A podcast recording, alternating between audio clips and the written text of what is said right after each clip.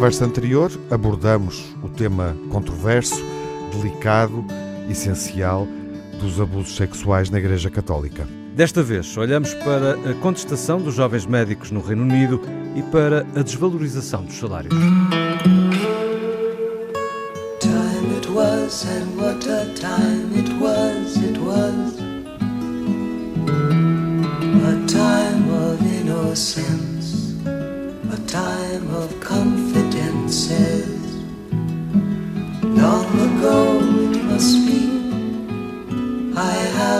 photograph. Preserve your memories, they're all that's left you. As cenas de lutas de classes prosseguem neste ano político e, obviamente, social, depois de protestos alargados, manifestações diversas por parte dos professores, em contínuo, algo que ainda não foi interrompido, assistimos a uma greve dos médicos eh, em Portugal. Não é um problema especificamente português, de resto já o debatemos num encontro eh, anterior, mas é um problema agudo, por exemplo, no Reino Unido, onde assistimos a uma paralisação de três dias de milhares de médicos jovens eh, ou júniores. Uma greve alargada de 72 horas que agravou, obviamente, a resposta eh, do Serviço Nacional de Saúde britânico, porque esta paralisação dos médicos mais novos, eh, exigindo melhorias eh, salariais, valorização da carreira, uh, aconteceu num momento em que o Serviço Nacional de Saúde britânico lidou também com uma paralisação dos enfermeiros. Enfim, retomamos este tema neste reencontro com o Júlio Machado Vaz. Olá, Júlio. Olá, Tiago. O Manuel Sobrinho Simões. Olá, Olá. Manuel. Olá, olá. Olá. E o Miguel Soares. Olá, Miguel. Olá, Tiago Alves. Viva. Bom, e uh, esta realidade que se verifica nesta altura no Reino Unido encontra, obviamente, eco noutras partes da Europa, incluindo uh, Portugal. No fundo, Júlio, começo por ti. Assistimos aqui a uma real desvalorização dos salários. Ah, sim. Não pode ser mais real. Nós estamos a falar de uma greve dos mais jovens mais, jovens, mais jovens esses que representam em Inglaterra 45% da força de trabalho. Uhum. Hum? está logo, está logo que pensar. Hum? E os números, que aparentemente ninguém contesta, dizem que desde 2008 de 2009 a quebra em termos de salários foi de 26%. O que significa que só para repor aquilo que seria justo, digamos assim, nesta altura teria de haver um aumento completamente irrealista de 35%. Eu digo totalmente irrealista para ambas as partes, não é? O que é que aconteceu? O que aconteceu é que nunca tinha havido uma greve de três dias. E, portanto, assim por alto, terão ficado por fazer cidadiados, 175 mil consultas e outros atos uh, médicos. O que é que, desde logo, os representantes dos médicos dizem? Dizem, durante meses, não havia hipótese nenhuma de haver dinheiro. Nós fizemos greve e agora sentam-se à mesa. O que é que nos ofereciam antes? Um bónus pelo ano anterior, ponto final. O que não resolve nada. E depois há aqui um aspecto que pode parecer uh, meramente uh, caricatural, mas as caricaturas dizem muito a realidade. Eles dizem, e também não foi desmentido, que na véspera da greve, às 21h49, portanto, à noite, o secretário da Saúde, o Sr. Steve Barclay, uhum. telefonou a pedir para falarem sobre a questão. E eles respondem: durante esse dia tínhamos estado reunidos com os assessores dele, sem nenhum resultado prático, e com os assessores a não poderem decidir nada. Que é uma das questões que nós também ouvimos muitas vezes relacionada com Portugal as pessoas das mais diversas profissões e organizações a queixarem-se que estão a falar com quiçá, interlocutores muito bem intencionados, mas que têm, não têm autonomia para tomar decisões. Uhum. Falando de caricatura, Júlio, uh, só mais uma referência na informação que lemos relativamente à greve uhum. dos médicos uh, em, em, Inglaterra, que, uhum. que, aconteceu agora em meados do mês. Um, há, um, há um dado, enfim, vale o que vale, uh, mas foi um dado que foi, que foi adiantado uh, por parte do, do, dos, uh, dos sindicatos do, uhum. da Associação uh, Britânica de, de Médicos, um, traduzindo o valor, digamos assim, do, do salário Uh, do pessoal médico no Serviço Nacional de Saúde. Desculpa estar-me a rir, mas ponho, o pescocinho, claro, é? o pescocinho que sei o que vais dizer. Mas diz, diz que, que isso é realmente extraordinário. Uh, cada jovem médico ganharia mais por hora se trabalhasse numa cadeia de cafés uh, britânica, que não existe em Portugal, que anunciou recentemente, valorizou os salários em 19%. Exato. Portanto, isso terá provocado aqui um desfio que, que permite esta comparação. Quer dizer, convenhamos, com todo o respeito por estes trabalhadores, e ainda bem que foi reconhecido o seu esforço, etc. Quantos anos leva a formar um médico ou uma médica? Uhum. E, de repente, haver essa comparação anedótica barra trágica, se calhar houve pessoas. Olha, olha, se calhar houve pessoas que perante isso estavam em dúvida e aderiram imediatamente à greve. Uhum. Porque simbolicamente isso é terrível. Só, só gostaria de abordar só mais um ponto, porque também me parece, para já nos, nos, nos professores, mas que um dia pode acontecer também na, nas profissões de saúde, que é, antes desta, desta greve, havia conversações com diversos sindicatos uh, de enfermagem, das, das, pessoal das ambulâncias, etc. E os líderes dos sindicatos chegaram a um acordo com o governo para um aumento de 5%. O que é que aconteceu?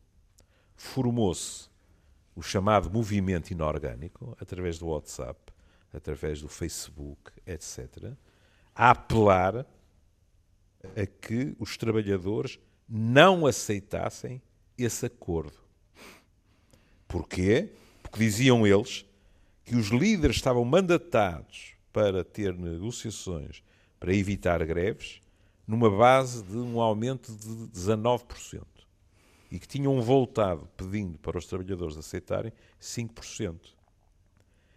Porque é que isto, na minha opinião, tem um significado claro em termos do futuro, das, das lutas sindicais, etc. Porque este movimento conseguiu ter um, um apoio brutal, digamos assim, apenas através de chamadas online e grupos do WhatsApp.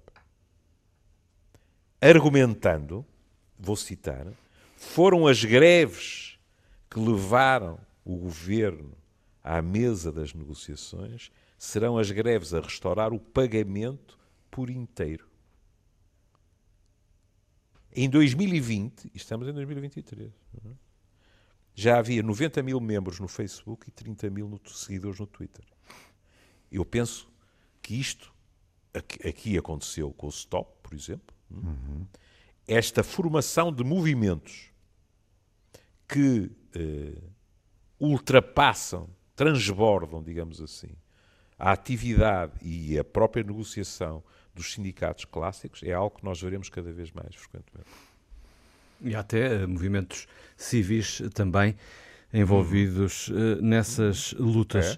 Manuel é. Sobrinho Simões, um, isto que se passa no Reino Unido uh, não é caso único, eh, como já aqui se disse.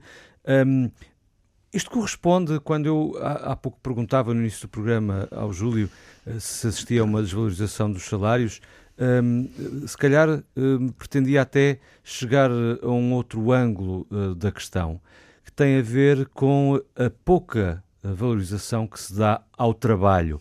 Não a desvalorização pela inflação, pelo custo de vida, pela perda de poder de compra, não por um fenómeno financeiro ou económico, mas sim uh, estamos uh, num momento da nossa sociedade uh, europeia, é disso que estamos aqui sobretudo a falar, em que Uh, o trabalho é cada vez menos valorizado, incluindo o trabalho qualificado, como é o caso dos médicos?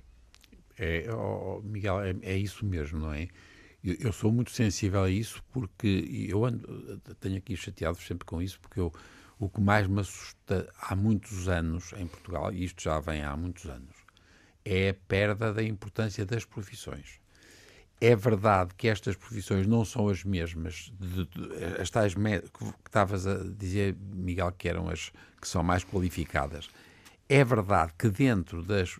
É verdade que a enfermagem e a, e a medicina são óbvias, mas é verdade que os professores é um problema e há outras situações de profissões que estão cada vez mais, como tu dizes. Há, há, há também um problema económico, atenção, porque a vida está muito cara e as pessoas estão a ganhar mal. Também é verdade que nós tivemos a estupidez em relação a estas nossas profissões, esta passagem dos 40, das 40 horas para 35 horas, em relação a profissões que exigem muito aquilo que o, o Júlio estava a chamar a importância da formação e das pessoas aprenderem umas com as outras e os mais novos serem, no fundo, treinados pelos mais velhos tudo isto, ao, ao passarem dos, das 40 horas para 35 horas, deram uma pancada na organização que foi uma estupidez. Mas uma estupidez de, sem, sem. Epá, não faz sentido. Tinham era que ser bem pagos. Mais bem pagos, porque mantinham as 40 horas e ganhavam por isso. O que está a acontecer, e agora não é por acaso, vocês repararam que foi o Júlio que nos arranjou este, este, este, este o, o, o texto que estava muito bem feito e eu andei a, procurei perceber, Júlio, o que eram os jovens, reparaste, a, a, os jovens, os jovens médicos. O que tem graça, percebes? Porque não é exatamente igual, não é fácil de fazer uma comparação connosco. Mas é verdade que são os tipos mais novos e, infelizmente, entre nós, o que está a acontecer, e vai acontecer com os mais novos, porque eles estão realmente a ser muito mal pagos e, e levam condições, aquilo que o Miguel estava a chamar, as condições de trabalho, a, a, a, noção de que fazem bem, que têm prestígio, com isso ganham capacidade de ter uma recompensa afetiva e emotiva, etc. Isso com os mais novos está a ser cada vez mais grave e é verdade que em relação aos mais novos a solução em Portugal vai ser mesmo assim, vai, vai ser mesmo fazer em greve porque eles vão ser explorados de uma forma miserável. É, é engraçado, ó Júlio, depois gosto, gostava de te ouvir dizer, pá, porque não sei se reparas, porque é que não está a acontecer nos tipos mais velhos? Porque é que tu tens discutido sempre isso e tem graça? Eles têm sido capazes sempre de articular com soluções que são soluções são um bocadinho ordinárias, mas é o que eles conseguem arranjar. É porque nós estamos a ter uma coisa que são. Os tipos têm, trabalham de manhã na, na, no Serviço Nacional de Saúde e trabalham à tarde na, nas privadas. E nós estamos a ter cada vez mais gente que só trabalha em part-time no Serviço Nacional de Saúde. O que é gravíssimo, porque então também não têm capacidade para ensinar os mais novos. E também trabalham em part-time nos privados. é? Exatamente. Então, não, nunca trabalham em, em, toda, em toda nunca parte. trabalham em, a tempo inteiro. Exatamente. Mas, mas esses aguentam porque ganham mais claro. umas massas e têm uma vida mais livre e para já aguentam. Mas também lá vai chegar. Pois. Mas, ó, ó, Júlio, estás a ver, quer dizer, tu percebeste hum. que eles não explicam quem são os jovens. Mas os jovens são os tipos que nesta altura ganham muito mal pá, e levam uma vida lixada. Opa, mas são, são os internos do costume. Não é? Claro, claro. claro. Mas em relação aos mais velhos, há aqui uma coisa que eu queria dizer. Uh, nós, nós, tivemos eleições para a Ordem dos Médios, queria deixar hum. um abraço ao, ao, Miguel Guimarães e um abraço, como é evidente, ao Dr. Carlos Cortes, que, que é o novo bastonário. Mas no âmbito da, das eleições, e porque houve duas voltas, uh, houve, infelizmente, uma participação baixa, creio que cerca de 30%, o que não é, não é agradável de verificar. Mas houve muita discussão, no bom sentido, uh, entre uh, os colegas.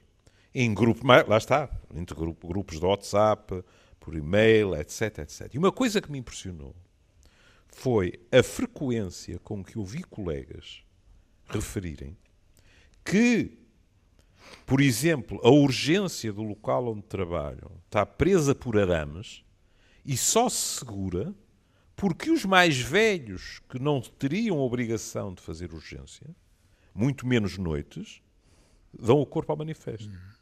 Uhum. Hum? Ou seja, nós atingimos uma situação de tal forma, ruptura, que seria ainda pior se, não estou a dizer que sejam todos, não é? mas estou completamente à vontade para falar, porque nunca estive nesta situação no Serviço Nacional de Saúde, eu estava no Ministério da Educação, portanto, não tem nada a ver com, com autoelogio, mas nós temos colegas que teriam todo o direito legal, e eu até me arriscaria a dizer ético, para já não fazerem, não desempenharem determinadas funções e que, para manterem o barco melhor ou pior, isto agora não é nenhuma indireta ao, ao senhor vice-almirante Gouveia e Melo e, e à Marinha Portuguesa, mas para manterem o barco a flutuar, fazem coisas que não seriam de esperar deles.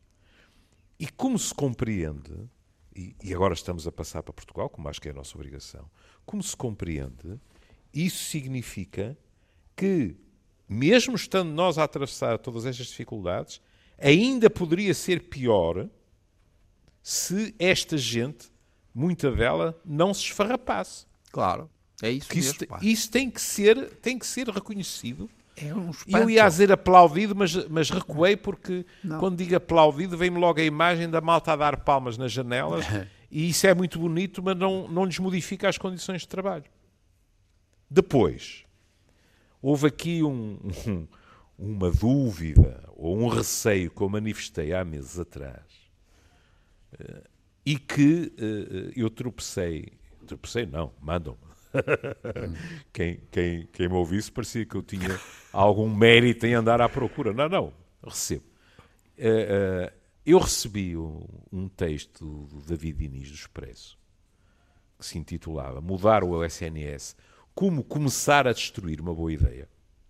O, o, texto é muito bom e se algum de vocês quiser, o Manel hum. recebeu com certeza hum. também, não é? Pronto, hum. uh, porque são textos que são apenas para assinantes. Uh, não posso ir por aqui abaixo, mas é a questão das urgências pediátricas, de quantas fecham, quantas não fecham, quantas é que se mantêm abertas, mais isto, mais aquilo.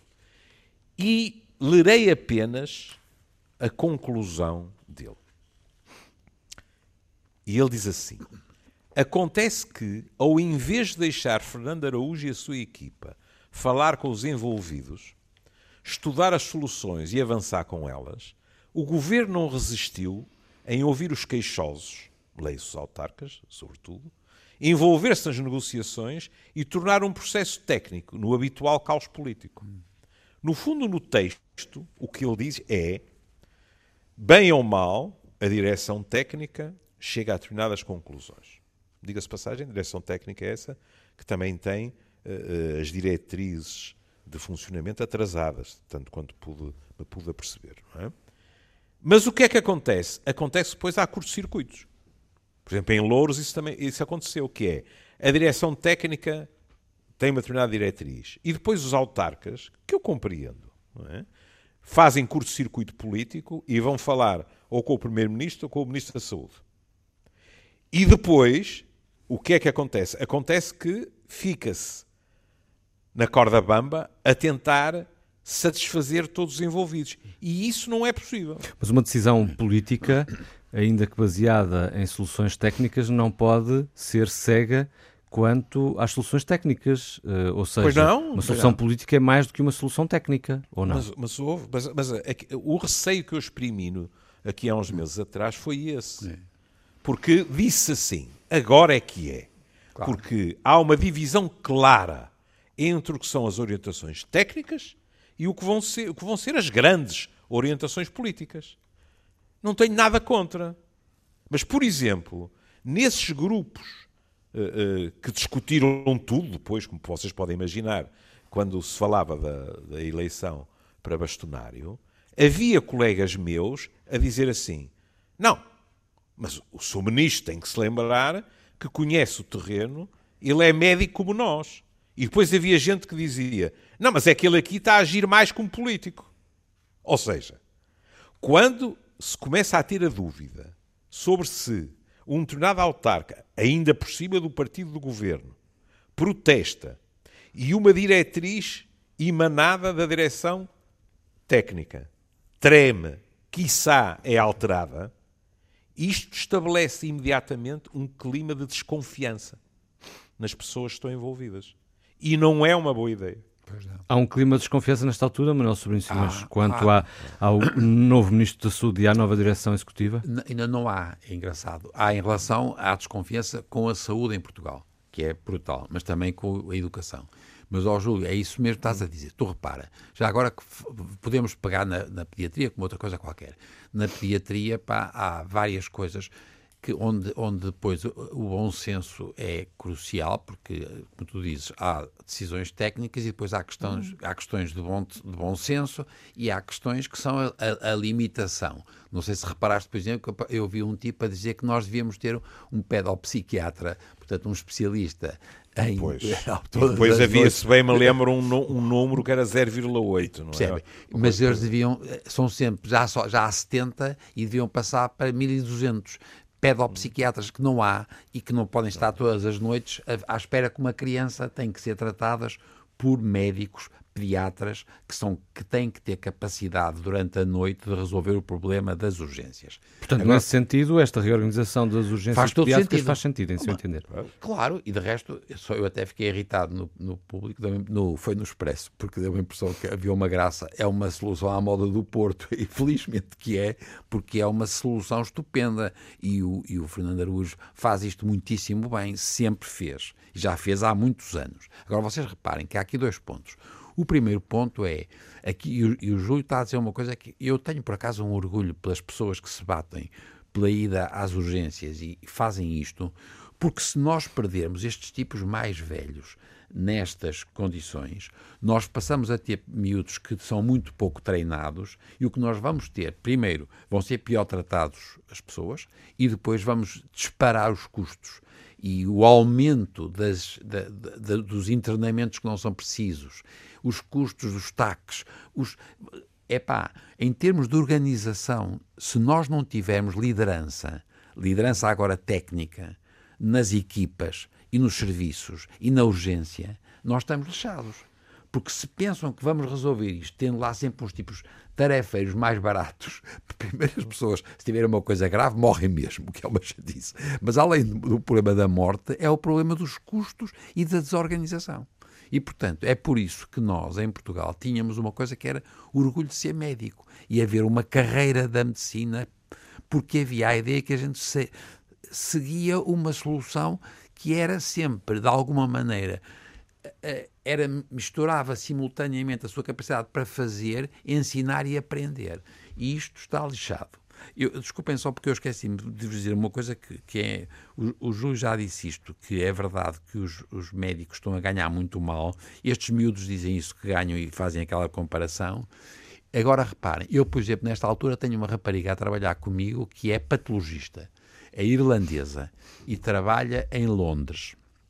E ela ganham muito melhor que nós, mas ela não consegue viver senão a não sei quantos quilómetros de, de Londres. Isto é, mesmo os médicos, que já não são agora os, os internos, João, uh, Júlio, ela já é patologista uhum. opa, e é boa e é respeitada e tem um lugar e tudo isso e ela não consegue ir viver senão a não sei quantos quilómetros num, num dormitório do Problema da habitação. É uma, pois, e, portanto, que, não, que, não, por acaso neste momento em Portugal também feram. Exatamente. Não é? Vejam, por exemplo, no, no nosso Porto o nosso Porto, nós de vez em quando, peço desculpa, eu, eu de vez em quando digo uma frase que hoje em dia já é muito discutível, que é dizer assim: ah, pois, a população no Porto uh, tem diminuído, as pessoas trabalham no Porto, mas, por diversas razões, incluindo o custo da habitação,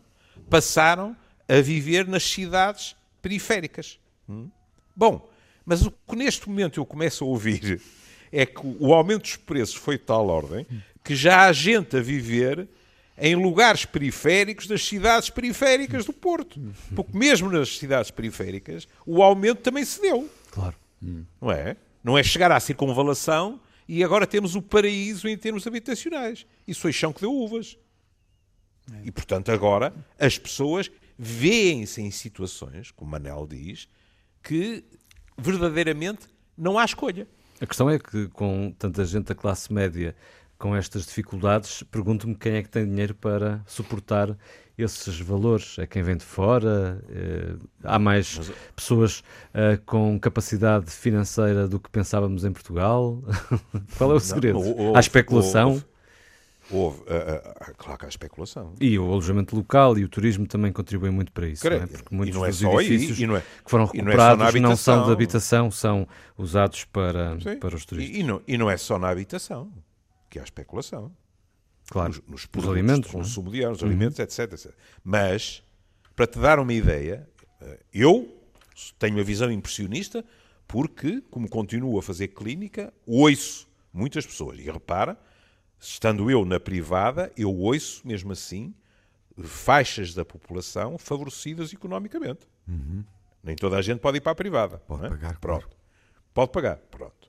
Mas porque começámos nos ingleses, eu, eu adoro este, estes programas em que nós realmente uh, atravessamos a Mancha, o, o Atlântico, etc. Pronto, uh, para mim conversar é isto. Neste momento há números em Inglaterra que já dizem que um em cada cinco dos estudantes universitários ingleses deixaram ou estão em vias de deixar os seus cursos porque não aguentam as despesas. Uhum. 20%. Aqui eu estou a ouvir pais a dizerem não, não consigo. Não consigo. Tenho Aliás, dois filhos na universidade. Eh, eu moro eh, numa cidade eh, de média dimensão, como agora se diz, não é? Eles estão no Porto, Lisboa e em Coimbra. Que é uma cidade Os de média números... dimensão? Desculpa lá.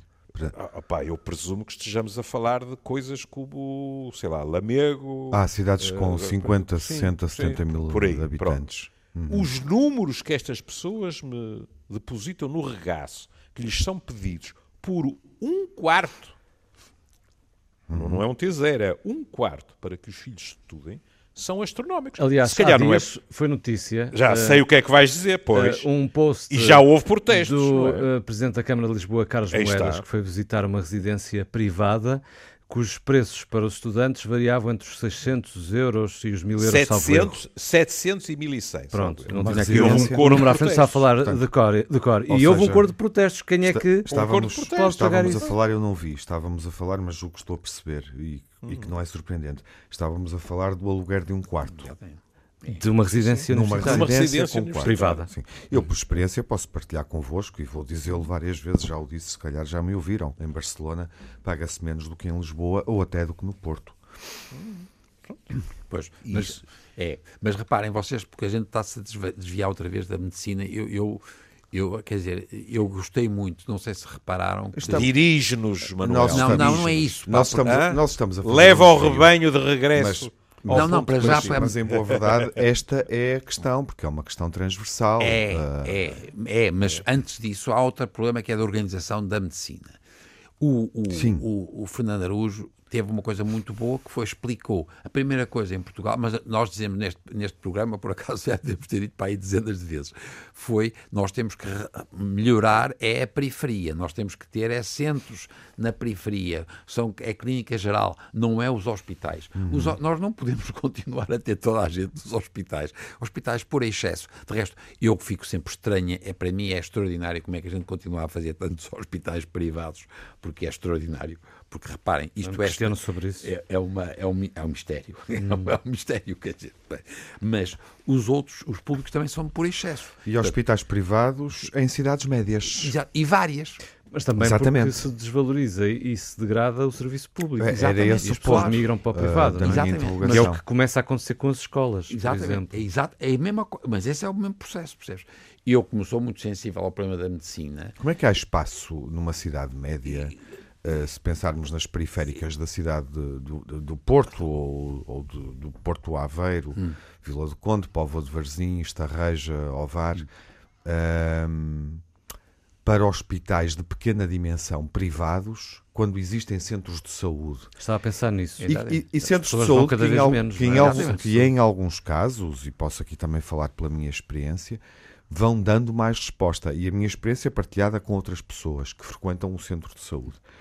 Portanto, não estou com isto a dizer que os centros de saúde são piores do que. Não nem pensar. Nem pensar, justamente. Há sítios excepcionais. Portanto, ah. como é que há capacidade neste país para uh, a abertura permanente de pequenos hospitais privados em cidades de, de média dimensão? Que, que existe um hospital privado, três ou quatro ou cinco, de referência no Porto ou em Aveiro, eu entendo. Mas nas cidades periféricas, o que é que se está a passar? Não sei. Oh, não? Tiago, não sei. Seguros não sei, reparem, não sei. Mas desculpem, não, não sei. Sim, é uma, não boa, é uma boa hipótese. Não, mas atenção, há um, sim, pro, sim. Há, há, um problema que Seguramente é... é parte da explicação. É, porque, mas, mas o, para, o enquanto se aguentar, o que nós não, queremos, vai arrebentar. Pá. O que nós queremos é que. Não, não, estou nosso... a dizer, parte da explicação tem a ver com os seguros de saúde. Ah, claro, claro, enquanto aguentam.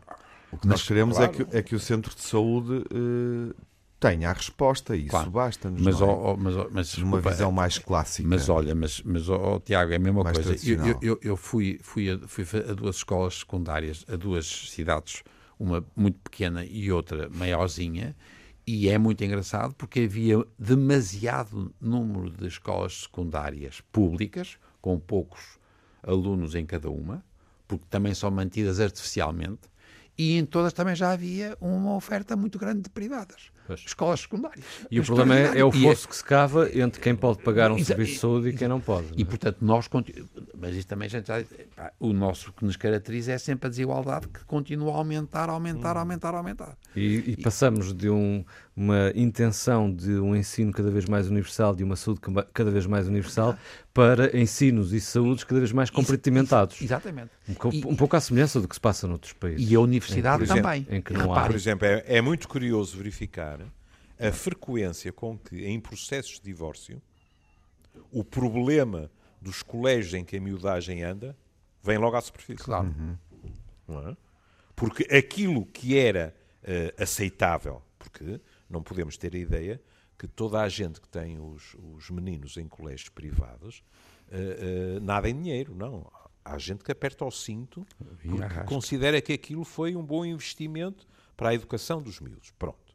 Uh, e o que eu estou a dizer é que às vezes uma despesa que o casal Partilhava? suporta, partilhada, uhum.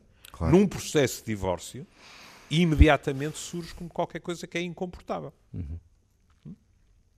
Claro. E, no entanto, nós continuamos com esta questão do investimento, digamos assim, é? nós continuamos a ter uh, instituições privadas em que há inscrições, se não estou em erro, no nascimento não é? Porque não há vagas. Uhum. E, portanto, o, o, as famílias tentam uh, já com antecedência, digamos assim. É? E, e oh, Júlio, e com, com uma lógica que é, apesar de tudo, é verdade que as uhum. pessoas fazem o melhor que podem e, portanto, eu não ponho em causa a qualidade do ensino, mas como tu sabes também hoje em dia, a solução é sempre ter notas muito altas, porque pois. com notas muito altas, pá, e eles depois entram claro. não sei para onde. E, portanto, o que às vezes a, também dá origem, não é? A, a, a, a, a desigualdade. Exatamente. Não, não, e, e a vergonha. E a vergonha. E, é uma e, vergonha. E, em alguns sítios, a verdadeiras poucas vergonhas. Pois é. E, portanto, repara que nós, e voltamos agora à medicina, nós estamos a fazer a mesma coisa porque nós, nos, porque os alunos têm este, os alunos têm esse problema das notas e os diplomas, e nós na medicina também temos, e estamos a dar, os miúdos têm todos 18, 19 ouvintes. Já ninguém tem menos, se um tipo tem 17, é, um, é uma tragédia porque nós, como depois os miúdos comp eles competem entre si para ir para o sítio X ou Y uhum, e vêm sim, sim. nós nós não temos capacidade para ter seriedade da avaliação externa. Não temos. Já devíamos ter há muito tempo, é, não devia ser as notas que eles trazem, mas sim o sítio para onde con concorrem e ter seriedade para selecionar os tipos mais capazes. Uhum. Que é como se resolve. Não se resolve porque a gente vamos todos dar. Até porque essa questão das notas, saberão melhor do que eu. A medicina é horrível. Uh, não é tudo em medicina, como em nenhum outro curso, não é? é. Um, um aluno entrada. preparado. Já nem falo da questão nada. da inflação das notas, sim, mas claro. um aluno sim, bem sim. preparado e que tira boas notas não quer dizer que seja o melhor profissional depois, não. não. é? Já não é só medicina. Não, mas claro, agora, uh, agora a enfermagem também começa a ser, veterinária já é, por exemplo, não é? E, e, atenção, e os miúdos são muito bons, portanto, atenção, nós, é a única coisa boa que a gente tem são as pessoas, quer dizer, porque a organização é uma, desgraça e a política, não ofensa, também é uma miséria. E, portanto, Essa, se calhar, é uma boa síntese do estado, do estado a que chegamos na saúde em 2023. Acho que podemos ficar com essa frase para recordar. A política é uma miséria. Nos 50 anos do 25 de Abril. Eu acho que... Oh, Manuel, daqui a um ano, essa frase, se calhar. Eu acho que soa, eu acho que soa muito epitáfio. Não, mas atenção, atenção, pá, vocês não, não fazem ideia do que é o problema do ensino da medicina, cada vez mais difícil, porque nós não conseguimos articular a parte académica com os hospitais e os alunos não aprendem e aprendem palavras. E, e, portanto, e estes tipos, qualquer dia, eu, eu vou morrer antes e, portanto, não, não, já não vou ter esses tipos a tratarem de mim. Mas eu não os queria ter, ter meus médicos, percebem? Não, pá, não me lixem. Isto está mesmo mal, porque nós Pronto, perdemos e... a capacidade de criar a ideia de que há um problema de liderança nas instituições e que é, é havia algum, havia orgulho nas profissões e havia aquela possibilidade do tipo ser ser feito e, ser, e de alguma maneira moldar os outros, ir mais longe, etc. E isto está muito limitado porque as pessoas querem ter é boas notas e terem o diploma e pronto. manda a Justiça dizer que há neste momento instituições que começaram a mudar os critérios de admissão precisamente para não ficarem reféns dos 19 e dos 20. Há instituições que começaram a mudar uh, a própria estrutura dos cursos de medicina, porque vamos ser honestos. Quando nós dizemos, ah, mas depois há gente que entra em medicina só porque, só porque, dá uma trabalheira bestial, diga-se passagem, claro. só porque tiveram 19 e 20, vamos ser honestos. O curso de medicina que eu fiz, por exemplo, era um curso em que qualquer marrão se formava com boas notas. Porque o curso vivia divorciado da realidade. E por isso eu digo que tem havido um esforço meritório, até aqui no Porto houve, por exemplo, Maria Amélia, o, o Manel sabe muito mais disso que eu, Maria Amélia esforçou-se por isso, etc. Mas nós, só para acabar numa nota, se quiserem, ainda mais pesada do que essa frase extraordinária do Manuel sobre a política. Nós estamos a falar de uma profissão que é muito exigente. Até vou estender para o plural, porque a justiça humana. Os profissionais de saúde, quando investem naquilo que fazem, têm vidas duríssimas. De tal forma que, neste momento, nos Estados Unidos, a taxa de suicídio e o burnout, é, é verdade. E, e, o burnout, pronto. A taxa de suicídio é de 40 por 100 mil, o que é uma taxa de suicídio altíssima em comparação com todas as outras profissões. Isto não é por acaso. E o, o Manuel falou no burnout, é verdade, mas, por exemplo, no artigo que eu li, porque pronto, que me interessa, sou psiquiatra, dizia-se: cuidado, não pensem que estes números se devem apenas ao burnout. Não, Muita é... desta gente não vê sentido naquilo que faz e, e, e, uma frase que me marcou e que eu sublinhei. E não confia no sistema. Ó oh, oh, Júlio, já agora, desculpa, achas graças porque vem a, a, vem a propósito. A Fátima Carneiro está a chegar de Nova Orleans, onde ela foi fazer Sim. uma conferência chamada o, Em Honra do Águete. O Águete... Espero que tenha ouvido bom gesto. Olha, o Águete, o, o Águete era, era o tipo que todos os anos eu selecionava os tipos que queriam continuar e podia mandar embora, porque nos Estados Unidos os internos estão, todos os anos são recontratados ou não. Hum. E ele pôs um tipo fora e ele foi lá, deu-lhe um tiro e matou. Bom, isso, isso é o oposto suicídio, não é? não é? Esse se calhar pensou, mato-me a mim ou mato a ele. E o é, instinto de sobrevivência... É um suicídio assistido, é um criminalmente assistido. Mas, portanto, tens razão, pá, atenção, o que se passa hoje na medicina nos Estados Unidos é assustador, percebes? Uhum. E, e as pessoas não podem pagar porque não têm, muitos não têm seguros de saúde e a situação, e isso aumenta a violência de uma maneira, pá, e claro, como é evidente, depois há, no, do ponto de vista agora, a distribuição dos grupos não é a mesma, e os hispânicos ou afro-americanos é, contribuem para aumentar o problema da violência, porque Acho têm segurança. Essa questão da desigualdade uh, e que leva à contestação social poderia transitar, não sei se estão de acordo, para uma próxima conversa, agenda. porque tá tem pano para mangas. Deixa-me só voltar ao início, porque se falou sim. dos jovens. Um, um, amigo nosso, tanto do Manel como, como meu, uh, há muitos anos atrás, contou uma história de uma interna dele que tinha ido fazer uma especialização aos Estados Unidos e que tinha regressado e lhe tinha dito: Sabe, eu estive a fazer as contas e durante cerca de três semanas não vi nem a luz do sol, nem apanhar, nem apanhei chuva na cara. Porquê? Porque ela trabalhava num horário infernal é e depois havia uma passagem subterrânea é para o lar universitário onde ela dormia. Ela não tinha vindo à rua. Chamava-se residência, é porque eles chamavam residência, é, residência. Pois é. é sim. Pois é. É o que é, é não é que é outra frase é, é, é o que é. É, é. Olha, um abraço. Então, até para a semana. Um abraço a todos. Um abraço. Um abraço.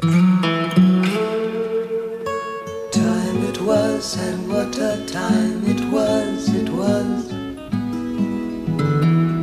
A time of innocence, a time of confidences.